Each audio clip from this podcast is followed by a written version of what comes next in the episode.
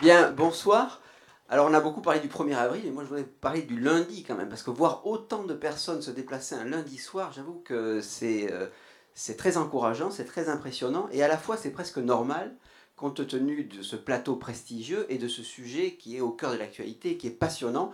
Je fais rapidement les présentations euh, en quelques mots, même si ça relève presque de l'affront, hein, d'être euh, quelques secondes sur vos parcours. Arnaud Montebourg, euh, ancien ministre socialiste du redressement productif, vous avez été à ce titre-là euh, plongé hein, finalement dans cette guerre économique, au cœur de cette guerre économique d'un nouveau genre, euh, et en particulier à, l'occasion de la vente d'Alstom à l'américaine General Electric, vous avez aussi été, je dirais, à l'initiative de ce décret qui porte votre nom, le décret Montebourg, et qui étend à plusieurs secteurs la protection des intérêts économiques français. J'ajoute et c'est un autre sujet encore que ça soit très proche euh, finalement du patriotisme économique, que vous avez créé la marque de miel bleu, blanc, ruche. Peut-être qu'il y en a après le pot hein? Oui? Mais est-ce qu'il y en a après le pot? Vous ne l'avez pas prévu peut-être. Euh, Et puis, une école des hautes études apicoles qui est bien sûr liée Frédéric Perrucci, à votre gauche, vous êtes auteur avec Mathieu Aron du livre Le piège américain. Vous étiez haut dirigeant d'Alstom et euh, vous allez nous raconter vos deux ans d'incarcération aux États-Unis dans le cadre de cette euh, vente de la branche énergie à General Electric. Enfin, à ma gauche, et j'ai son livre, Ali Laïdi, voilà, tout le monde le voit. Euh, vous êtes journaliste, vous êtes chercheur associé à l'IRIS et auteur euh, bah, finalement, c'est le titre de notre conférence. Hein. C'est vous vraiment qui êtes euh, la star. Le droit, nouvelle arme de guerre économique. Euh, vous y décrivez avec minutie comment les Américains utilisent le droit, avec la notion d'extraterritorialité. Vous allez nous en parler, c'est une notion juridique qui paraît un, un peu absconce, mais finalement, pour peu qu'on s'y penche, c'est assez clair, pour gagner la bataille économique sous couvert de lutte contre la corruption. Des sociétés françaises de premier plan comme Alstom, Société Générale ou Technique en ont fait les frais. Une mécanique pernicieuse pour l'indépendance industrielle se met en place, dites-vous, et euh, parviendrait même à intimider tous les Européens. Et c'est finalement là que le problème se pose.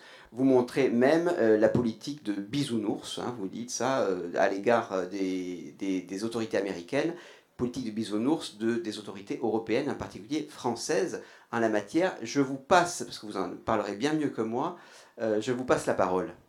Bonsoir à tous. Donc, euh, euh, on vous l'a dit, je suis journaliste et chercheur à, l'IRIS. Donc, ce soir, je m'adresse à vous en tant que chercheur. Je n'ai pas le droit de parler en tant que la communauté de France 24, qui est le, média qui m'accueille. Donc, en tant que chercheur, ça fait plus de 22 ans que je travaille sur les problématiques de guerre économique à, à l'IRIS.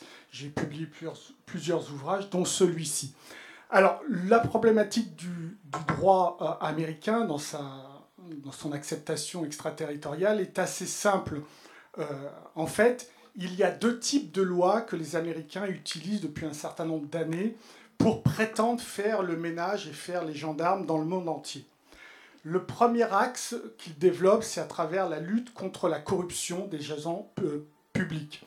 Et donc, ils ont estimé en 1977 qu'ils avaient besoin d'une loi, non pas parce qu'ils s'apercevaient que les entreprises étrangères corrompaient les agents publics, non, parce qu'ils s'apercevaient à la suite du Watergate et des euh, révélations du Watergate qu'un certain nombre d'entreprises américaines corrompaient. Sauf qu'à l'époque, ce n'était pas interdit par la loi américaine. Le problème, c'était uniquement que vous n'aviez pas le droit de ne pas déclarer les sommes que vous utilisiez pour corrompre. Ça, ça posait un problème aux Américains. Et ce qui posait un vrai problème aux Américains aussi, c'est que, c'était que cette corruption commençait à avoir un certain nombre de parasites sur la diplomatie américaine. Donc en 1977, ils ont décidé une loi qui s'appelle le FCPA, hein, Foreign Corrupt Practice Act. Et euh, très rapidement, dès 1976, hein, dès les, les, réflexions sur cette loi-là, ils se sont aperçus que ça posait un gros problème pour leurs propres entreprises. C'était un vrai problème de distorsion de concurrence, puisque à partir du moment où seules leurs entreprises étaient euh, soumises à cette loi, alors sur les marchés internationaux, d'autres entreprises étrangères pouvaient, elles, corrompre facilement. Donc ils ont tout simplement décidé comme stratégie dès 1977, euh, des présidents Carter, qu'il fallait imposer leur loi à l'ensemble du monde entier. Donc ils ont essayé via l'ONU, ça n'a pas fonctionné. Ils ont essayé essayé via la Chambre de commerce internationale, ça n'a pas bien fonctionné. Il y a eu un petit code éthique, mais ça n'a pas franchement bien fonctionné. Puis après, ils ont compris que la stratégie, c'était peut-être d'aller vers l'OCDE. Et 20 ans plus tard, donc en 1997, ils ont obtenu quasiment un copier-coller, c'est-à-dire que la loi FCPA américaine, c'est quasiment un copier-coller de la Convention de lutte contre la corruption de l'OCDE qui a été décidée donc, en 1997. Donc voilà le premier axe de développement, la lutte contre euh, la, corruption. Et deuxième axe, c'est la lutte contre la violation des embargos décidés par les États-Unis. vous savez que les États-Unis ont un certain nombre de listes, et dans ces listes, ils mettent des pays avec lesquels, ces fameux rock states, les États voyous, avec lesquels on interdit de faire du commerce, que vous soyez une entreprise américaine ou que vous soyez une entreprise étrangère, vous n'avez pas le droit de commercer, selon la loi américaine, avec un certain nombre de pays. Donc ça commence avec, euh, ce qui est fort pour nous, 1996, deux lois qui vont nous impacter très fortement. La loi Helms-Burton, donc contre Cuba, qui est une loi politique, puisqu'elle dit dans son tout titre 1, il faut renverser le régime castrice. Et évidemment, dans son titre 3, elle dit, vous, entreprise américaine ou étrangère, vous n'avez pas le droit de commercer à hauteur de X milliers de dollars avec les Cubains. Donc première loi M.C. Burton 1996, et quelques mois plus tard vont suivre les lois d'Amato Kennedy, qui elles vont s'adresser à l'Iran et à la Libye. Donc Iran, Libye, Cuba, interdiction de faire du commerce, et on projette la loi euh, américaine dans le monde entier pour pouvoir frapper ceux qui ne respectent pas ces lois américaines. Donc ça a été très concret. Hein. Helms Burton, euh, vous avez un certain nombre d'entreprises, notamment canadiennes, mexicaines, espagnoles, qui ont été frappées de cet interdit. Il y en a qui ont résisté. L'administration américaine a décidé de sanctionner, d'interdire euh, la, délivrance de visas aux managers de ces entreprises, mais également à l'ensemble de leur famille, pour vraiment marquer le coup. Euh, euh Cuba, D'Amato Kennedy, évidemment, Iran et Libye, où là, pour le coup, il y avait aussi euh, de très grands intérêts d'entreprises européennes dans euh, cette région. Donc, on a 1977 la lutte contre la corruption, 96 euh, la lutte contre la violation des embargos, et on a une réaction à cette époque qui a été pour le moins timide de la part de l'Union européenne. Alors, le Mexique a fait une loi dite de blocage pour empêcher les entreprises mexicaines de se soumettre à la loi américaine. Les Canadiens avaient déjà une loi, donc ils l'ont renforcée. Et nous, en Europe, on a décidé deux choses. Une, c'est le règlement européen de 1996, essentiellement fondé sur la loi MC Burton, règlement qui interdit aux entreprises européennes de se soumettre à la législation américaine et qui permet, si une entreprise européenne est victime de la législation extraterritoriale américaine, qui permet d'attaquer cette entreprise et de geler les fonds de ces entreprises si elle en a en Europe. Donc vous voyez, l'arsenal était, était fort, il était fort sur le papier, puisque évidemment, comme toujours, comme souvent, l'Europe parle beaucoup, mais il y a très peu d'actions. Et puis, on a, fait un, on a pris une deuxième initiative, et qui, euh, n'ayant pas abouti, a été sans doute la pire erreur euh, qu'on a payée par la suite. C'est, euh, on a décidé, l'Europe a décidé de porter plainte à l'OMC, essentiellement sur la loi Helms-Burton, parce que la loi d'Amato-Kennedy portant sur la Libye et l'Iran, ayant eu un certain nombre de résolutions au Conseil de sécurité de l'ONU, les Européens étaient moins à l'aise euh, euh, d'attaquer D'Amato Kennedy à, l'OMC. L'immense erreur de l'Europe, c'est pas avoir poussé cette logique au bout. Le problème, c'est que, évidemment, pour les Américains, il était hors de question de se faire condamner, d'être les premiers condamnés à l'OMC, puisque souvenez-vous, 96, c'était le de quelques années avant, et en gros, les Américains créaient cet instrument qui portait leurs valeurs libre-échangistes dans le monde. Donc pour eux, être le premier pays à être condamné, c'était terrible. Donc il y a eu une négociation entre le président euh, Clinton et les Européens. Et l'immense erreur des Européens, c'est d'avoir cédé à cette négociation, puisque le cadre de la négociation, vous allez le voir, il est assez mince pour les Européens. En gros, le président Clinton s'engage à ne pas utiliser le titre 3 de la loi Ems-Burton. En gros, c'est la partie qui autorise la justice américaine à attaquer une entreprise étrangère trafiquante, hein, c'est le mot qu'il y a dans, dans la loi Ems-Burton, trafiquante avec Cuba. Donc il s'est engagé à ne pas utiliser le titre 3 et il s'est engagé également à aller voir le Congrès de manière à ce que le Congrès, lui, lui également, ne s'engage pas. Et c'est sur cette petite euh, promesse du président Clinton que les Européens ont retiré euh, la plainte à l'OMC. Or, cette plainte, si elle avait été au bout, elle aurait sans doute traité à la racine la question de l'extraterritorialité du droit américain, question qui n'est même pas euh, claire aux yeux même des Américains, puisque la Cour suprême a retoqué un certain nombre de dispositions des lois extraterritoriales en disant si vous ne dites pas au départ que votre loi est extraterritoriale, alors nous casserons ces lois-là parce que nous estimons que ça pose problème dans les relations internationales.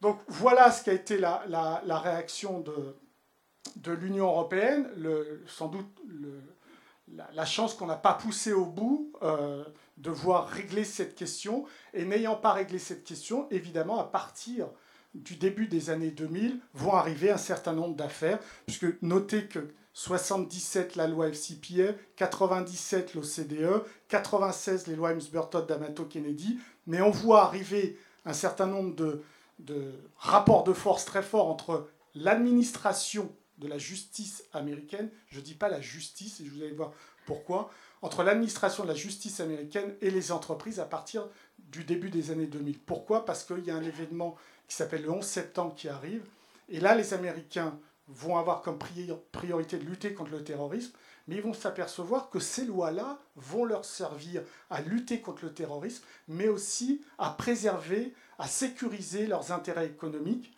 puisque la lutte contre le terrorisme passe par la lutte contre le financement du terrorisme. Or, la violation des embargos, la corruption, potentiellement, c'est de l'argent qui peut retomber dans les poches des terroristes. Alors à ce moment-là, les Américains utilisent ces lois pour frapper les entreprises dont ils estiment qu'elles violent la loi américaine. Alors pourquoi je dis administration de la justice américaine et pas justice américaine? Parce que nous, notre conception de la justice, en gros, c'est un tribunal avec un juge, des jurés, un avocat qui attaque et un avocat qui défend. Aux États-Unis, c'est absolument pas ça en ce qui concerne ces affaires-là. Aux États-Unis, l'entreprise un jour reçoit un petit courrier d'une autorité de poursuite américaine, ça peut être le DOJ, le département de la justice, mais ça peut être aussi la SEC, le gendarme de la bourse euh, aux États-Unis, mais ça peut être aussi le procureur de New York, puisqu'il a la main sur Wall Street, donc il gère les établissements de, de Wall Street. Donc l'entreprise reçoit un petit courrier en disant nous avons des informations qui nous disent que vous êtes en train de violer la loi américaine, loi sur la corruption ou loi sur la violation des embargos. Nous vous prions de coopérer avec nous, sinon vous prenez l'immense risque de voir le marché américain se fermer.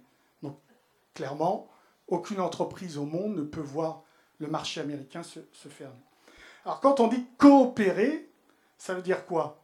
Ça veut dire que le département de la justice ou l'autorité de poursuite américaine demande à l'entreprise d'enquêter elle-même à ses frais pour prouver qu'elle est bien coupable. Et plus elle prouve qu'elle est coupable, moins l'amende sera importante. Alors c'est ça qui est terrible. C'est que l'entreprise va utiliser ses propres avocats pour enquêter à charge contre elle. Et quand je dis utiliser ses propres avocats, très souvent c'est des avocats externes, et très souvent, que dis-je, 99% sont des, cabinets d'avocats américains. Et quand je dis utiliser, c'est à coût de centaines de millions. Ça coûte des centaines de millions. Sur l'affaire BNP, les bruits qui ressortent maintenant de, de ceux qui étaient dans cette affaire-là. Maintenant, il nous parle d'un milliard en frais d'avocat, forensique également. Donc l'enquête interne, c'est quoi? C'est vous allez nous prouver que vous avez bien violé la loi américaine et vous allez y mettre les moyens. Et après, si nous sommes satisfaits, il y a tout un système de critères très pragmatiques, etc. Donc on passe tout ça à la moulinette. Si nous sommes satisfaits, si vous avez bien prouvé que vous êtes euh, méchant, alors on va décider d'un montant, d'une amende. Alors pour la BNP, ça a été 9 milliards, pour Alstom, plus de 700 millions, etc. etc. Donc voilà une administration de la justice, puisque le juge américain n'intervient qu'à la toute fin du processus, et le juge américain, il vient simplement tamponner l'accord entre l'entreprise et l'autorité de poursuite américaine, à tel point qu'on les appelle les juges tampons, à tel point que certains juges américains commencent à se dire, mais est-ce que c'est notre boulot de tamponner? Et certains juges ont refusé de tamponner. Simplement, le DOJ, donc le ministère de la Justice américain, a fait appel, et dans la plupart des cas, le juge a perdu, il a dû tamponner ce, cet accord. Voilà donc le process, le cadre général, et on pourrait insister euh, à travers vos questions par rapport au risque. Évidemment, euh, le fait de faire appel à un cabinet américain, anglo-saxon, euh, c'est garanti une fuite d'informations. et là encore, sur l'affaire BNP, sur d'autres affaires, c'est pas 300 informations qui sont parties, c'est 300 000 informations. Il y a des avocats qui témoignent dans ce livre et qui disent qu'ils en avaient marre de coucher avec l'ennemi. C'est dire dans quelle position on les mettait, payés par leur entreprise, mais travaillant à charge.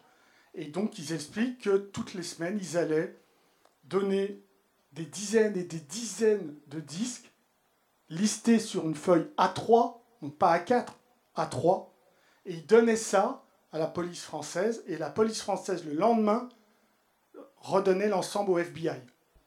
Évidemment, vous avez là un écosystème qui fait que non seulement on poursuit, non seulement on récupère de l'argent, entre parenthèses, il y, a une, petite vanne qui se fait à New York quand on trimballe les, avocats français, on leur montre un certain nombre d'immeubles qui ont été édifiés grâce à l'argent des sanctions, donc on se moque un petit peu des Européens là-dessus.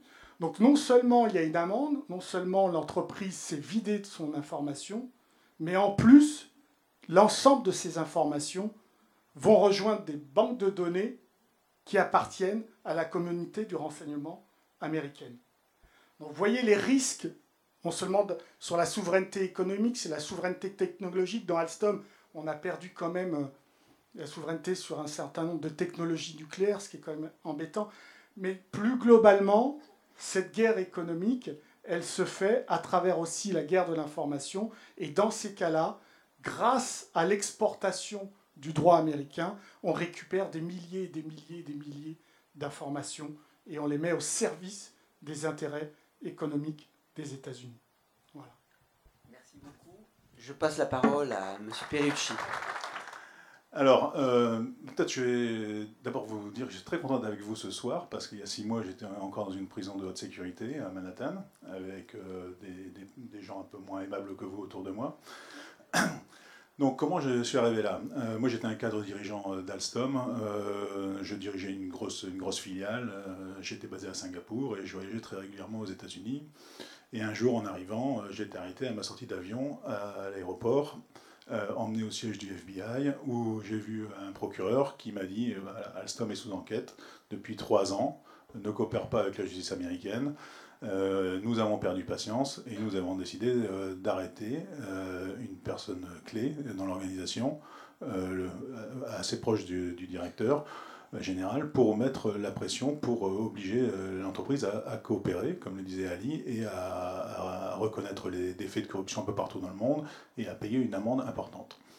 Dès les premiers instants avec le procureur, il m'a proposé à demi-mot de, jouer la taupe à l'intérieur de l'entreprise.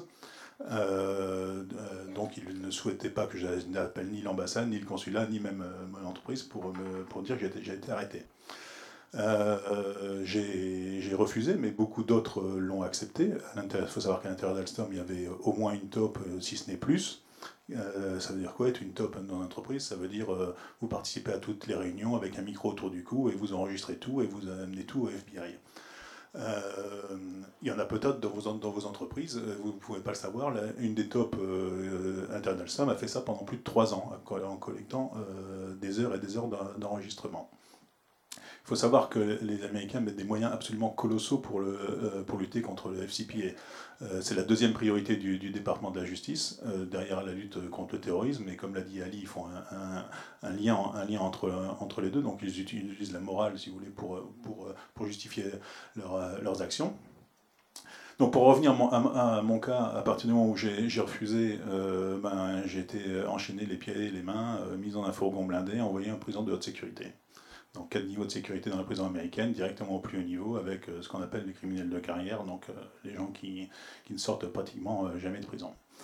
Et là, assez rapidement, on vous propose un deal. Hein, c'est ce que disait Ali. Ce n'est pas de la justice telle que nous l'entendons. C'est toute une, négociation entre votre, votre avocat et, et, le procureur.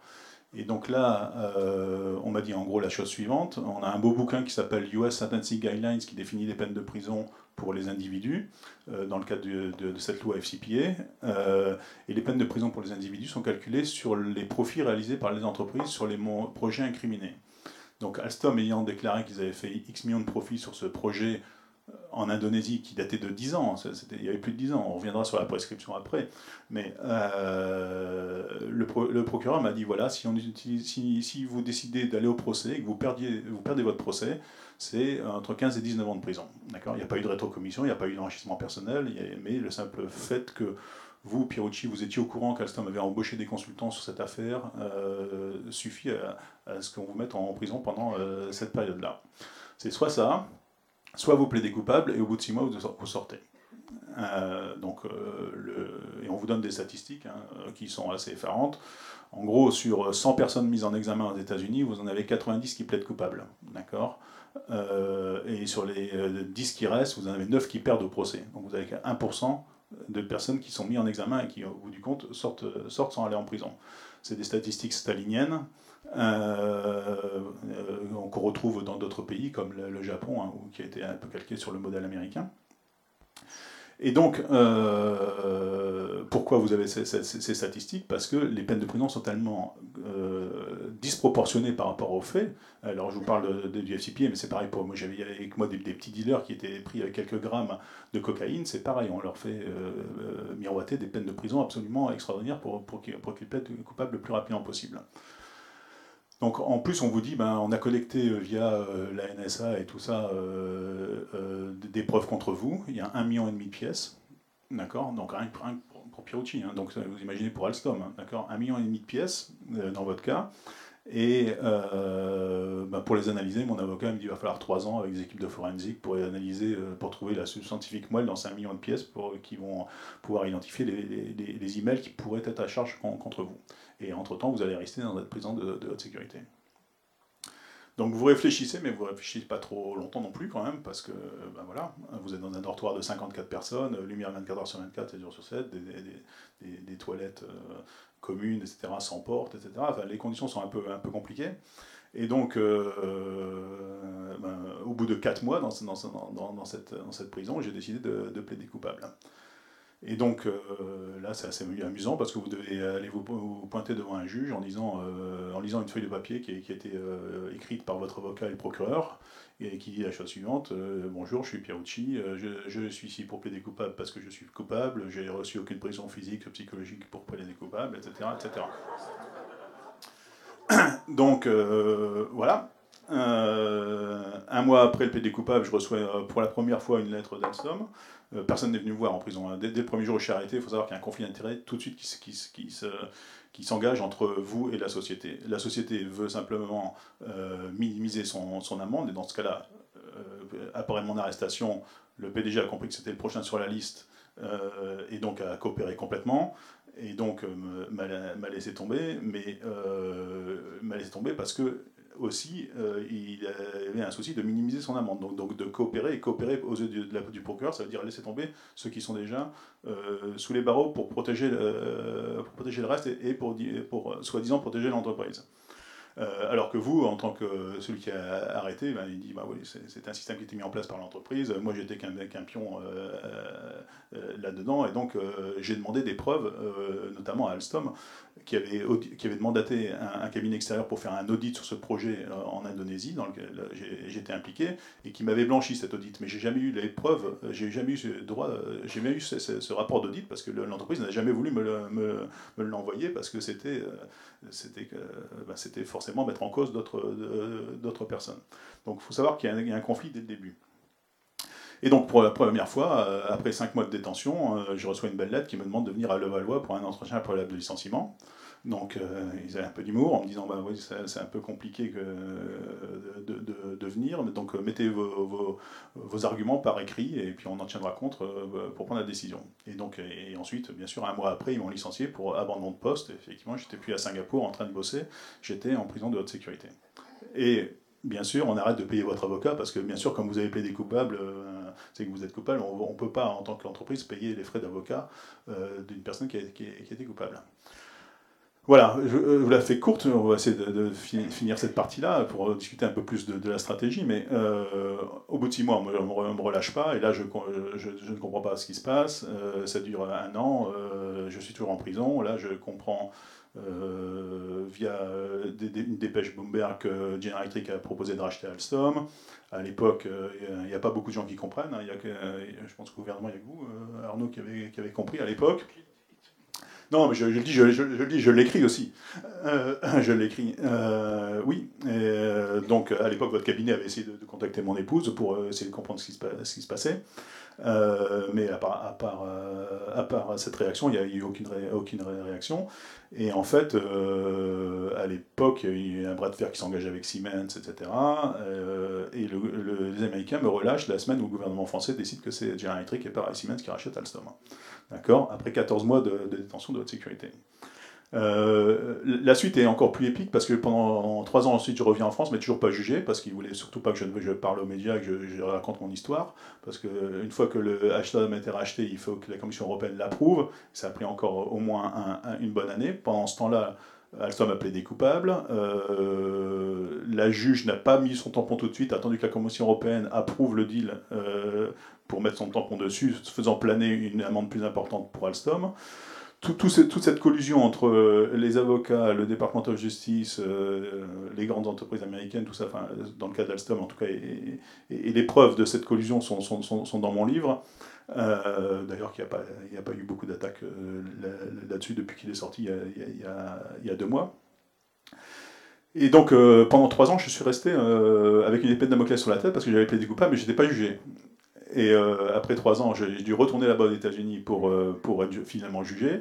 Euh, mon avocat m'a dit il n'y a pas de problème, tu vas, tu reprends l'avion de retour le, soir même parce que c'est bon. Sauf que ben voilà, la, juge m'a dit ben, Monsieur Pianchi, vous êtes la première personne qui est, qui, est accusée d'avoir de, enfreint le FCPA dans le Connecticut. D'accord? Et donc, on va faire un exemple. Loi qui date de 77, je suis jugé en 2017, d'accord? Donc 40 ans après. Euh, le Connecticut, je vous rappelle, c'est quand même l'État où il y a le siège de General Electric, de United Technologies, des grandes boîtes euh, d'assurance américaines. Donc 45 ans, en 40 ans, le FBI n'a pas trouvé une seule euh, affaire de corruption dans le Connecticut et n'a mis aucune personne en examen. La première personne qui met dans l'examen, c'est quand même un Français. donc il faut quand même le faire. Donc, bah, Monsieur Pierchi, on vous condamne à 30 mois de prison. Donc j'ai dû retourner en prison, un an. Euh, pendant laquelle ils ont refusé mon transfert en France euh, aussi, pour, euh, parce qu'il y a une commission d'enquête parlementaire qui, s'ouvre à, cette, période-là, et donc on refuse mon transfert, et donc pour finir, ils, acceptent mon transfert en France un mois avant la fin de ma peine. Donc, et comme nous, en France, nous, on respecte les traités internationaux, quand je reviens en France après, où il me reste un mois de prison à, faire, ben, les Français m'enferment à Villepinte. D'accord? Bah oui, forcément. Et donc, euh, bon, heureusement, après euh, quelques jours euh, à Villepinte, je sors, mais de toute façon, c'était la fin de ma peine. Donc, en gros, c'est un peu l'histoire, mais ce que, je voudrais dire, c'est qu'il ne faut pas se plaindre. non, il ne faut pas se plaindre, il ne faut, pas, vis-à-vis des Américains, ils ont bien joué. Moi, je leur dis bravo. Ils ont bien joué, ils bossent tous ensemble. Le gouvernement, les grandes entreprises, les avocats, les, le DOJ, tout, ce beau monde travaille ensemble.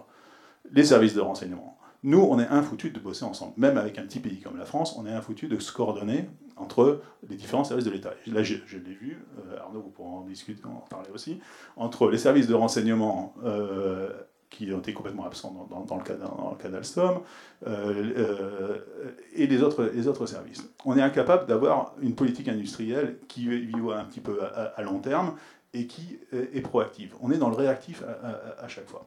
Et donc, j'espère que le cas Alstom a fait prendre conscience de, beaucoup de choses, en tous les cas, parce qu'on a quand même perdu notre souveraineté industrielle sur, euh, sur le nucléaire civil. C'est quand, même pas, quand même pas rien.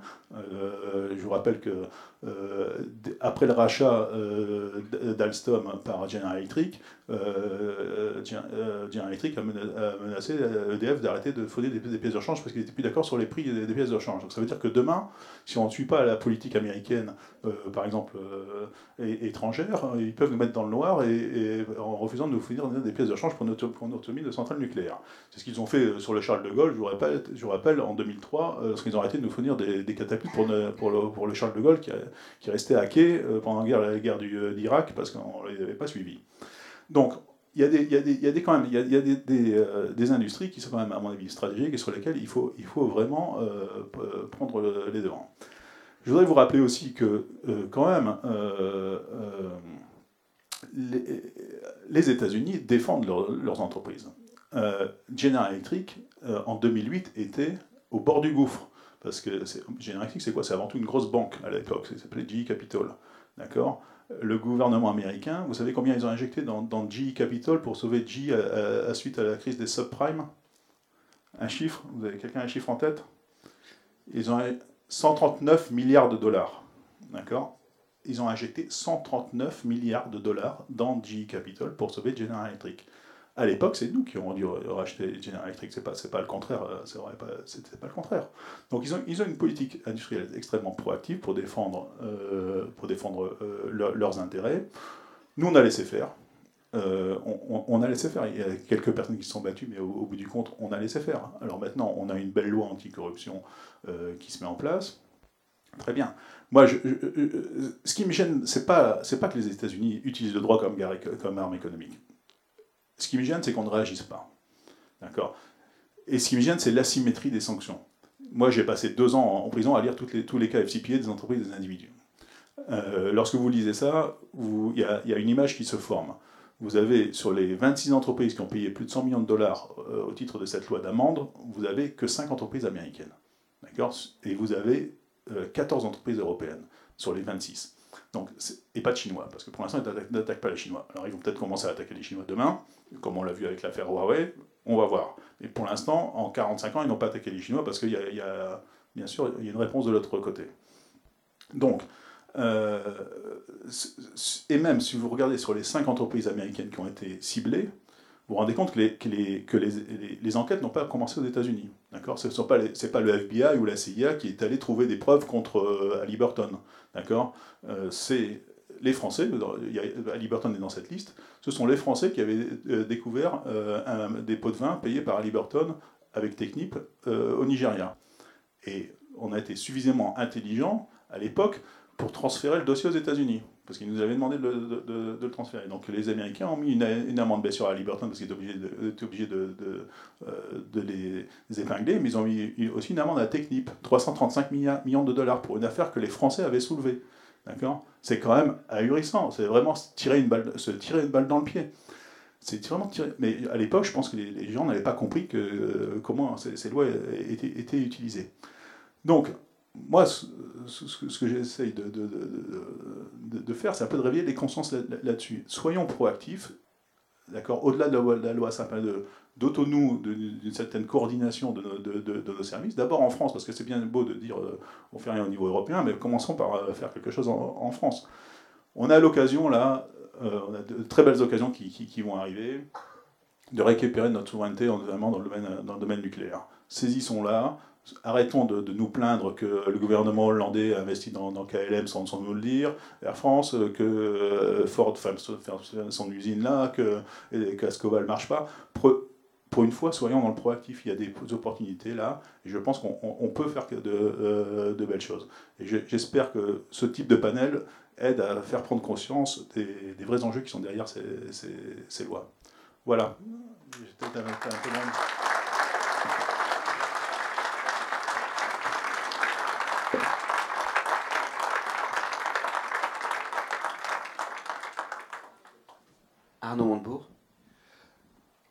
Alors évidemment, euh, après le témoignage euh, émouvant de Frédéric Piaucci, que j'ai connu quand il a pu sortir de prison, je n'ai pas connu avant, euh, il y aurait beaucoup de leçons à tirer. Je pourrais peut-être, après l'intervention du, du, professeur et j'allais dire, de, de l'homme d'entreprise, du cadre d'entreprise qui a été pris en otage par le système juridique américain, euh, on pourrait en tirer quelques leçons euh, communes.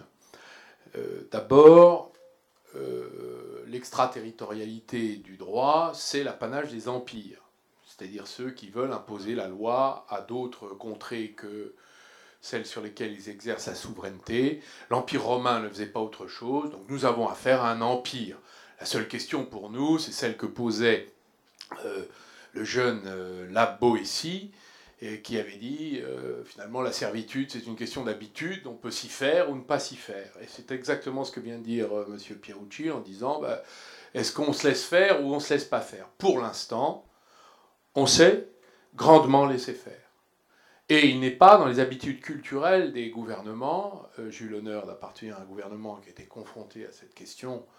C'était la croix et la bannière pour euh, essayer de, construire un réarmement, pour euh, s'organiser, se coordonner. Et puis surtout dans la tête se dire que nous n'avons pas vocation à être des colonisés. On pourrait le dire sur la question des, de l'or numérique et des données numériques où nous sommes décolonisés, nous sommes une colonie des États-Unis d'Amérique, nous roulons sur les routes américaines, nous acceptons la législation des shérifs, euh, et nous n'avons pas organisé euh, la réaction. Euh, est-ce que nous voulons être soumis? Bon, C'est tout. Moi pas, et les Français, je ne crois pas. Donc il va bien falloir qu'on réponde à cette question. J'aime les Américains, je sais ce qu'ils ont fait pour notre pays, mais je n'ai pas envie qu'ils décident à notre place. C'est tout. C'est aussi simple que ça. Ça s'appelle la souveraineté, et c'est une grande conquête de l'histoire des peuples euh, de n'avoir pas accepté d'être colonisés. Donc on va inventer la nouvelle décolonisation après euh, le mouvement de décolonisation dans les années 50. Euh, et nous allons nous pencher sur la question économique, puisque le pain quotidien, il est fait de la richesse des nations. La puissance des nations, elle est d'abord dans euh, sa richesse. Alors, quels sont les points sur lesquels aujourd'hui nous pouvons dire que nous avons un risque à ce sujet?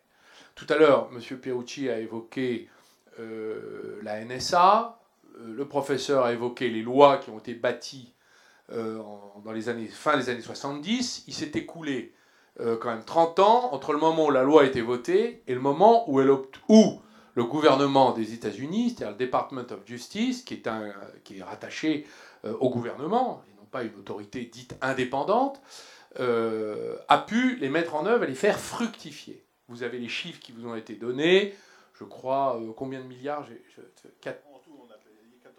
14 milliards. 14 milliards. Vous savez, 14 milliards, c'est ce qu'ont obtenu les. C'est les deux tiers ont été obtenus par les Gilets jaunes. Vous savez dans quelles conditions 14 milliards, c'est un demi-point, c'est presque un point de PIB.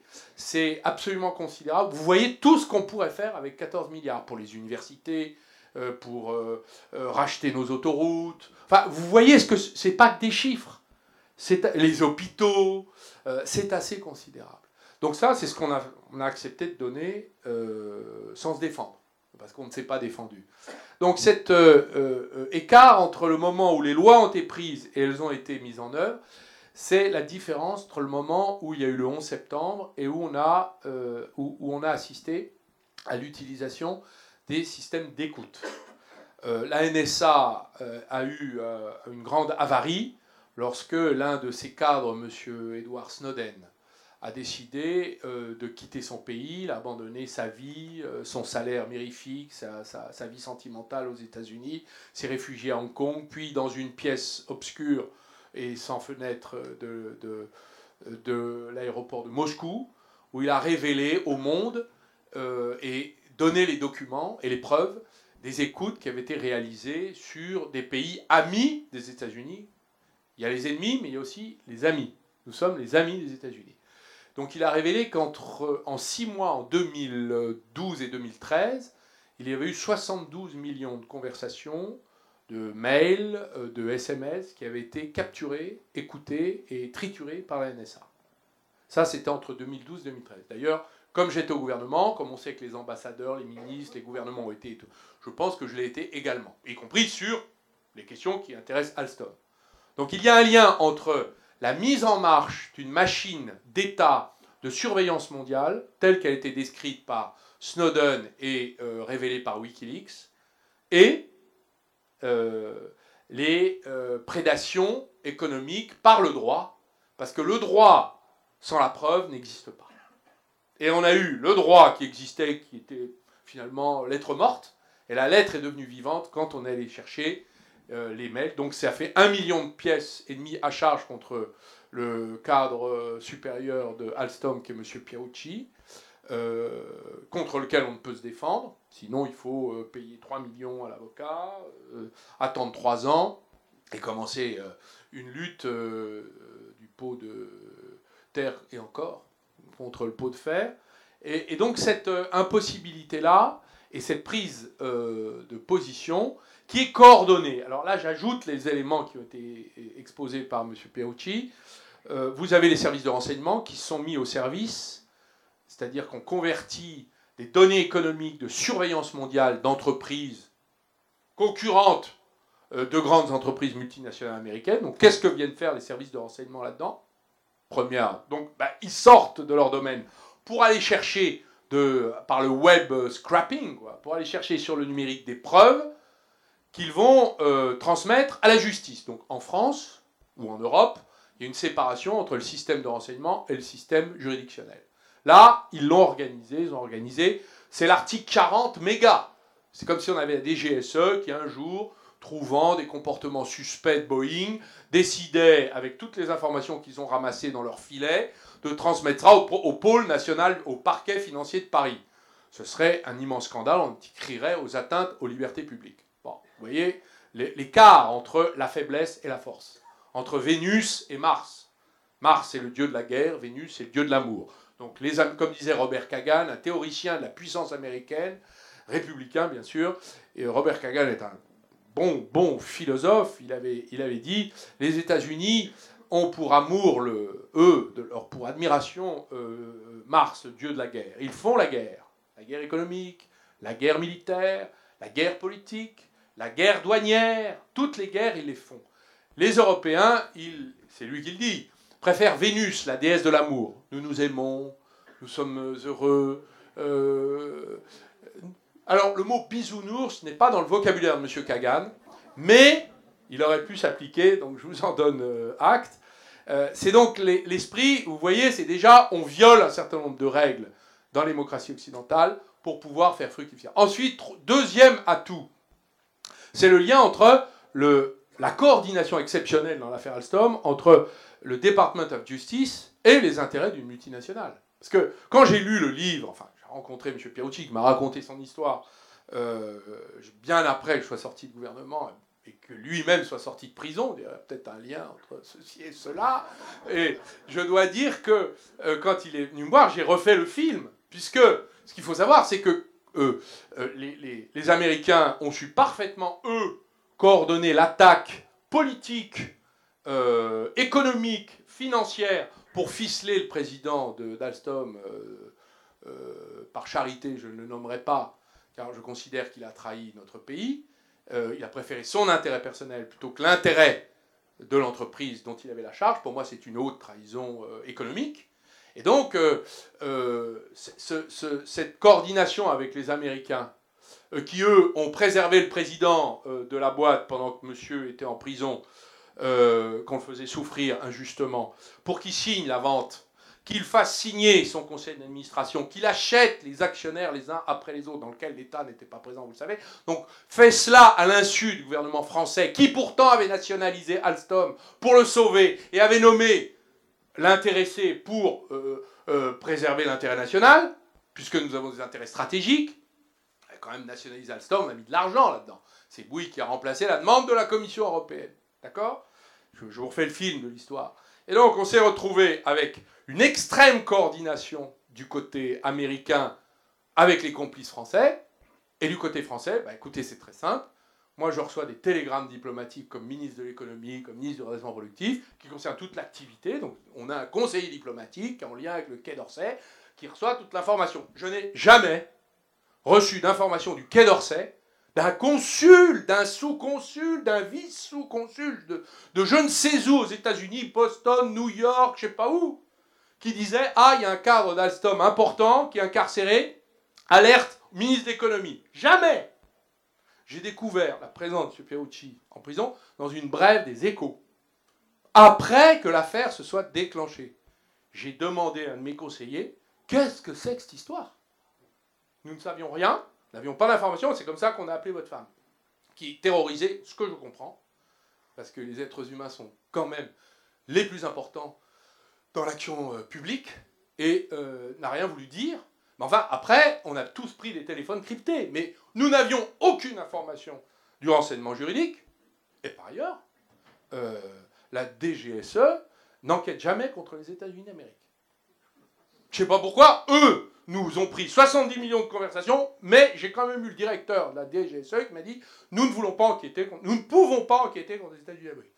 Bref, on s'est débrouillé avec ce qu'on avait. Et puis après, vous avez la résistance politique. M. Piaucci a dit qu'il euh, l'a même écrit, je l'en remercie, mais tout ça nous fait une belle jambe, parce que le résultat est quand même là. C'est qu'on n'avait pas les chefs au sommet de l'État pour dire non, alors qu'on avait les outils juridiques. Parce que j'avais arraché au Premier ministre de l'époque, lui aussi par charité, je ne le nommerai pas, euh, puisqu'il maintenant est à Barcelone, euh, dire que le Premier ministre de l'époque, je lui avais demandé un décret me permettant de bloquer les, tous les investissements étrangers en France sur les secteurs stratégiques, les télécoms, la défense. Alors, Villepin avait fait, il avait fait la défense. Hein, mais il n'avait pas pu faire parce que la commission lui avait dit non. Donc on rejouait la partie de l'époque euh, euh, dix ans plus tôt, et j'avais refait un décret cette fois-ci plus travaillé, en disant le ministre de l'économie bloque pour sa signature, après instruction, et déclaration de tout investissement étranger dans les secteurs stratégiques, donc vous avez transport, télécom, ça vous intéresse, euh, vous, la CGC d'Orange, c'est l'occasion pour moi de vous remercier d'avoir provoqué ce débat aux côtés de Gambetta et euh, télécom, santé, l'eau, euh, etc. Oui, ce qu'ont beaucoup de pays dans le monde. Et donc, euh, ce décret nous permettait de bloquer la vente. Ce que j'ai proposé, évidemment, au président de la République de l'époque, dont vous vous souvenez du nom, inutile de vous préciser, et donc, qui ont dit, bah non, je ne sais pas pourquoi on dit non. Euh, à quelque chose qui est un vrai non. Alors, non à non, mais alors d'accord, mais le résultat, euh, vous le connaissez, c'est que euh, nous avons perdu des capacités stratégiques. Alors après, quand vous avez, alors non, je vous donne, quand vous avez un, patron qui vous dit, bah, on, on refuse pas, allez négocier le mieux possible pour que ce soit le, le mieux, le plus acceptable possible. Bah, avec ça, vous avez une super négo. Donc il a fallu que je, je menace, que j'utilise des, stratégies, des expédients, on va dire. Mais il est vrai que euh, le résultat est celui-là. Nous avons perdu euh, un outil stratégique, c'est les turbines à vapeur, euh, des centrales nucléaires. Enfin, le Charles de Gaulle et les sous-marins d'attaque et lanceurs d'engins ont les turbines. Ce sont les mêmes. Donc, ce sont des, donc, ce sont quand même, c'est notre défense. je crois que le général de Gaulle pourrait se retourner dans sa tombe s'il savait cela. Moi, je vous le dis, je ne suis pas gaulliste, vous l'avez compris, mais enfin, comme disait André Malraux, il y a un moment, tous, on l'est tous un peu, parce, par nécessité. Hein, voilà. Alors, un mot quand même euh, sur la, conclusion de cette histoire, c'est que l'affaire est en train de se reproduire pour Airbus, qui n'est pas une mince affaire, puisque là c'est une bataille mondiale. Alors qu'est-ce qu'il faut faire? Parce qu'il faut quand même aborder cette question. Qu'est-ce qu'il faut faire? Bah, Déjà, euh, euh, organiser et le faire savoir l'impossibilité. Disons, bah, écoutez, chez nous, vous ne viendrez pas chasser, faire votre shopping dans notre industrie. Il suffit déjà de le dire, euh, ce que les Allemands ont décidé de faire, après que les Chinois ont racheté une toute petite boîte de robotique. Hein, euh, euh, c'est pas. Une petite boîte, c'est pas, pas Alstom. Bon, c'est pas, un, pas un acteur mondial, hein, puis c'est de la robotique. Bon, on peut considérer que c'est stratégique, mais ça l'est. Mais ça n'a pas, ça n'a pas les enjeux en termes d'emploi, de présence sur les territoires que représentent toutes ces grandes entreprises qui ont été ainsi maltraités par, euh, par l'Empire américain. Alors, euh, la première chose aussi, c'est d'abord euh, peut-être nous-mêmes de nous préoccuper des problèmes de corruption. Il, y a il faut quand même comprendre qu'il y a dix pays qui avaient ouvert, je crois, des procédures contre Alstom, hein, dont des pays européens. Donc, organiser la croissance d'Alstom, puisque c'est de cela qu'on parle, sur la base de la corruption euh, d'autorités étrangères. Euh, puis ensuite, quand on se fait prendre, vendre ça aux Américains, pour moi, c'est double trahison. Et je crois savoir que les cadres qui ont exécuté les instructions ont reçu des circulaires, hein, expliquant ceci, expliquant cela, qui est la cause des problèmes que nous avons eus. Donc nous avons d'abord à nous préoccuper de la santé de nos entreprises et de la manière de les soutenir. Est-ce que les soutenir, ça consiste à fermer les yeux lorsqu'il y a 10 procédures de corruption? Et là, j'ai ma part de responsabilité, parce que c'est vrai que ce n'est pas quelque chose qui m'a traversé l'esprit. Voilà. J'aurais pu comprendre que la corruption, c'est la faiblesse, donc la vulnérabilité. Voilà. Donc quand vous avez un dirigeant qui est compromis, vous le dégagez, vous en mettez un propre qui fait le ménage. On aurait dû le faire. Ça, c'est ma responsabilité. Donc vous voyez, on a tous une part de, de, faiblesse finalement. Parce qu'on se dit, on va quand même pas taper sur nos entreprises en les accusant de corruption. On va pas nous faire ouvrir des informations. Eh bien si, nous y aurions intérêt quand elles font des bêtises. Alors ça, c'est une réflexion importante parce que on peut pas avoir une, une solution euh, euh, facile. Voilà, donc ça veut dire qu'il faut que nous ayons des mécanismes euh, de protection de, notre propre, de nos propres intérêts. Car là, là, là, il y a une règle dans le monde entier, c'est non bis in idem. Quand vous avez été condamné une fois, vous ne pouvez pas l'être une deuxième. Donc si vous ouvrez les procédures et vous faites condamner, vous n'aurez pas de procédure euh, venant d'ailleurs. Donc c'est à nous de commencer à faire le ménage dans nos propres entreprises et de faire ce travail. Alors la loi Sapin 2, pour le moment, c'est une loi de papier, comme d'habitude. Euh, c'est toujours les lois, c'est toujours comme ça. Hein. Puis un jour, elles se réveillent ou pas, ou elles disparaissent. Donc l'avenir nous dira ce que euh, cela vaut. La deuxième, c'est qu'il va falloir organiser la réplique et la riposte. Alors les Européens en sont-ils capables? Je ne le crois pas. Pourquoi? Parce qu'ils ont des intérêts très divergents. Regardez ce qui se passe sur la Chine, ou sur l'affaire, la tenaille euh, Trumpo-chinoise. Vous avez une montée, vous avez une guerre commerciale qui était ouverte par les États-Unis. Ils ont 300 milliards de déficit avec la Chine, ça se comprend.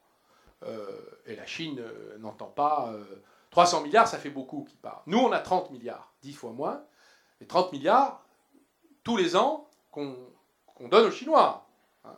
Alors, mais on vend 19 milliards. Mais on a 30 sur les 59.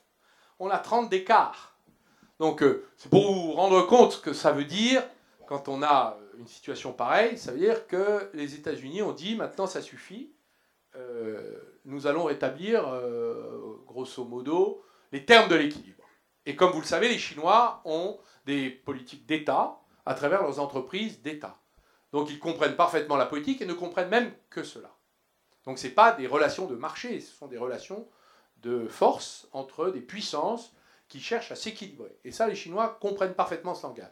Donc, comme disait, je crois, Mike Pompeo, qui est un des collaborateur de M. Trump, il a dit nous allons gagner cette guerre commerciale. C'est pas très compliqué. Quand vous avez 200 milliards, 300 milliards de retard, euh, vous ne pouvez que réussir à euh, combler cet écart, puisque les mesures de représailles s'appliquent sur une assiette beaucoup plus petite que les mesures sur lesquelles vous-même vous procédez aux restrictions.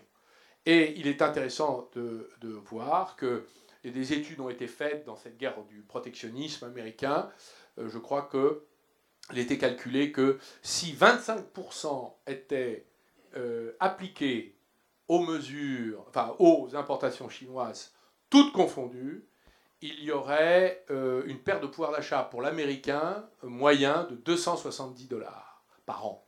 Ce qui montre que les produits chinois, on peut s'en passer. Et c'est tout le pari de l'administration Trump. Euh, et c'est d'ailleurs la raison pour laquelle les Chinois ne savent pas trop sur quel pied danser. Donc, dans la lutte entre les empires, quelle est notre politique?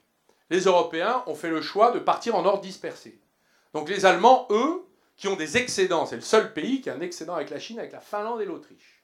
Tous les autres pays européens sont comme la France en situation de déficit. Donc l'Allemagne euh, doit vendre des Volkswagen absolument aux États-Unis et en Chine. Car Volkswagen ne gagne pas d'argent en Allemagne sur les prix allemands. Donc ils sont obligés de faire leur marge à l'export. Et là, il va y en avoir un des deux qui va être de chute. Soit les États-Unis, soit la Chine. Il y aura un mort. Ce qui est. Donc les Allemands ne veulent pas de politique de réplique par rapport à leurs excédents. C'est le deuxième excédent mondial après la Chine, 8% du PIB. Donc notre problème, c'est que nous n'avons pas de coopération avec l'Allemagne. Contrairement à ce qu'on nous raconte, le couple, tout ça, c'est pour, pour, vous endormir le soir. Ça n'a aucune espèce de réalité. Euh, il n'y a pas de couple. Ou en tout cas, il y a longtemps euh, que ça va, ça va mal. Hein. La séparation est actée, on n'a pas de divorce, mais ça va pas très fort. C'est pas le grand amour. Donc, euh, cette question, elle est là, c'est que tous les pays européens, à l'exception de l'Allemagne et la Finlande, et un peu l'Autriche, ont intérêt à des mesures de réplique et de rétorsion. Mais il est impossible de les obtenir. Donc c'est ça notre problème en Europe. C'est que nous n'arrivons pas à avoir une politique commune. Et pourtant, c'est un mandat commun, c'est la Commission qui dispose des pouvoirs euh, propres hein, d'initiative. Je crois qu'elle partage un peu avec le Parlement et le Conseil sur certains points, mais enfin, on n'y arrive pas. Et on n'arrive pas à avoir des éléments d'anti-dumping. Je prends l'exemple de ITAR. Alors ITAR, vous ne connaissez pas, c'est dans le secteur de la défense. Vous avez un accord qui a été signé par la plupart des pays qui fabriquent des pièces de défense avec les États-Unis d'Amérique, où vous n'avez pas le droit d'exporter s'il y a un veto américain sur une pièce. Exemple, une grille qui sert de marchepied sur un navire euh, qu'on va vendre aux Japonais. Vous avez prends un exemple absurde. Vous avez les Américains qui disent cette grille pourrait servir à telle ou telle chose. Au nom d'ITAR, vous ne pouvez pas l'exporter. Donc, vous ne pouvez plus exporter le navire. Donc, ils nous ont fait le coup sur les rafales au Qatar. nous. Il y a 27 000 pièces qui sont itarisées.